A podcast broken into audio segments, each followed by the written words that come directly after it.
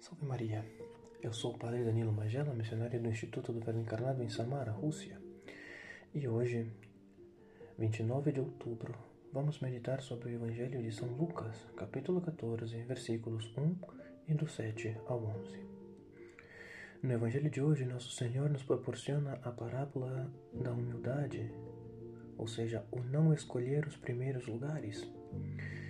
E por isso eu queria refletir um pouco sobre esta virtude tão necessária para a nossa vida espiritual e que infelizmente muitas vezes é mal entendida por muitos cristãos. Antes de dizer o que é a verdadeira humildade, vale muito a pena saber o que não faz parte desta virtude, ou dito de outro modo, o que é uma vaga caricatura da humildade. Humilde não é aquela pessoa que aspira a ser deixado em paz, aquela pessoa que não pede nada, mas simplesmente que passa essa vida sem ter dificuldades. Não é humilde também aquela pessoa que foge de toda a carga e responsabilidade, aquela pessoa que prefere obedecer que mandar somente porque quer esquivar-se do peso da responsabilidade. Não é humilde aquela pessoa que proclama aos quatro ventos a sua indignidade, que fala de sua pequenez, que sempre diz que não sabe nada, que é ignorante e que não tem capacidade para nada. O que seria então a verdadeira humildade? Como dizia São João Clímaco em sua maravilhosa obra Escada Espiritual, a humildade é uma graça da alma que não tem nome senão somente naqueles que a experimentaram.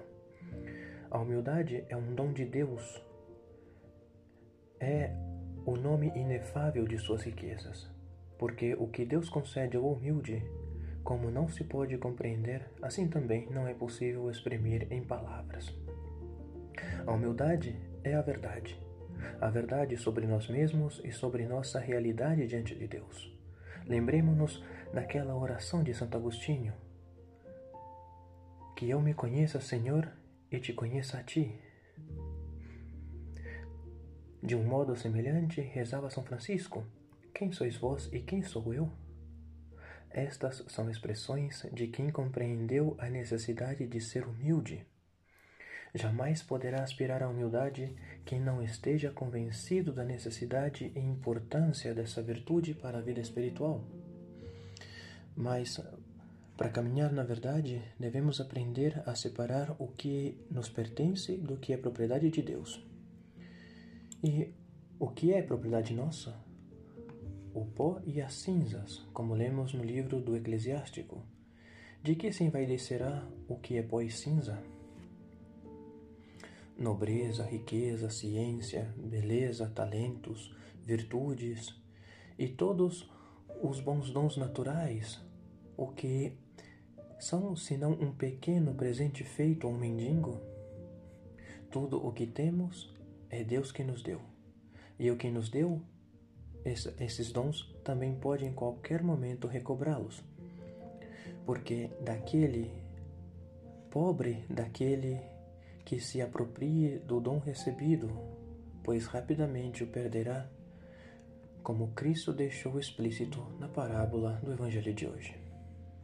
Peçamos então a Maria Santíssima, ela que é exemplo de humildade, que nos conceda de Deus a graça de reconhecer que tudo aquilo que temos né, o recebemos de Deus e o devemos usar para Deus e não para nossa própria glória.